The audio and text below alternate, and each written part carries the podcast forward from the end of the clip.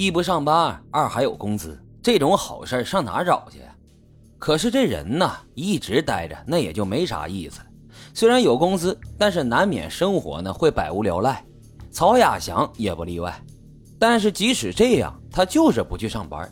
最终，他把这目光就瞄准了灯红酒绿的舞厅夜总会，在这里面，他找到了他从未体验过的快乐。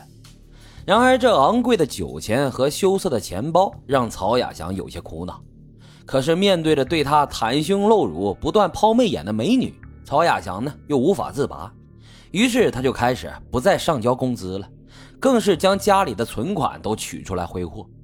曹亚祥本身的情商很高，甜言蜜语、海誓山盟那是张嘴就来，加上又有钱，所以这喜欢曹亚祥的女舞伴也是越来越多。而面对着各种刺激，曹亚祥也就开始包养情妇。然而他的这些变化，妻子都看在眼里，并且时不时的跟他争吵。可是有了新欢的曹亚祥，根本就不会在乎现在的家庭。他从和妻子争吵，到后来对妻子大打出手。终于啊，妻子忍受不了这样的羞辱，提出了离婚。一九九五年的四月，俩人火速办理了离婚手续。而家庭的破裂，并没有让曹亚祥意识到自己的错误，反而让他十分庆幸，因为没有妻子的约束，他可以肆无忌惮地过着他的情色生活。不过，在疯狂了一段时间之后，曹亚祥的积蓄可就全部花光了。为了能够继续支撑自己的疯狂生活。曹亚祥不得已，就来到了单位上班。他想找这些同事啊借一些钱。同事们呢，并不知道曹亚祥真实的情况，他们都以为啊，曹亚祥病情严重，又刚离了婚。于是这同事们就纷纷尽自己的绵薄之力来帮助他。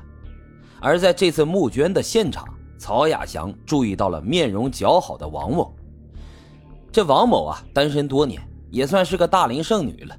而在听到曹亚祥编造的遭遇后，很是同情，并且主动在生活上给予曹亚祥一些帮助。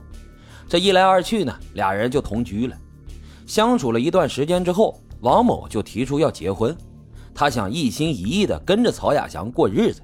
可是曹亚祥并不这么想啊，在他的眼里，这王某不过是一个送上门来的免费保姆，以及他发泄兽欲的工具，他根本就不想跟王某结婚。可是这王某却并不甘心，天真的他以为他的真心一定会感动曹亚祥，于是王某对曹亚祥就更加的关心，几乎算是无微不至了。可是这种照顾在曹亚祥的眼里变成了死缠烂打。为了摆脱王某，残忍的曹亚祥趁着王某不注意的时候，直接拎起了门口的大铁锤，照着王某的头就狠狠地砸了下去，导致王某当场死亡。一开始的时候，曹亚祥想要直接抛尸，可是他一想到这么做的话，尸体很容易被发现，进而呢自己也就会被抓。于是杀红眼的曹亚祥决定，干脆一不做二不休，拿起了斧子和菜刀，就将王某给肢解碎尸了，然后用床单裹住小小的尸块，趁着夜色分批次将尸块丢进了沈阳长途西站的几个公厕内，随后就赶紧回到了宿舍。将屋里的血迹清洗干净，也擦拭掉了作案痕迹。而这王某的离奇失踪，在当地引起了不小的波澜。警方立即进行了立案侦查，并且很快就查就查到了曹亚祥的头上。可是狡猾的曹亚祥却一直坚持说，他早就跟着王某分手了，王某的失踪跟他毫无关联。他那副事不关己、高高挂起的态度，也打消了警方对他的怀疑。因为活不见人，死不见尸，也不能确定案件的性质，最终啊，警方也只能按照失踪案进行了处理。因此呢，这案子也就成了一桩悬案。而曹亚祥见事件已经平息，自己呢开始沾沾自喜。他坚信，如果这样处理的话，被害者是不会被警方发现的，所以这警方也就根本找不到任何证据。于是放下心来的曹亚祥又开始继续纵情生活。后来，曹亚祥勾搭了一个二十八岁的女同事方某，方某同样被曹亚祥的花言巧语、海誓山盟给欺骗，俩人迅速就同居在了一起。之后，方某的亲戚开店做生意，来向方某借钱，而腰包吃紧的方某便向曹亚祥先借了三千五百块钱应急用。不过过了一段时间，这方某就忘记还钱这件事儿了。直到曹亚祥提醒他还钱时，他这才想起了这个事儿。可是他手里的工资早已经花完了呀。于是方某就把家里的录像机放在了曹亚祥那里当做抵押，并且承诺等到下个月开了工资啊，一定会还给他的。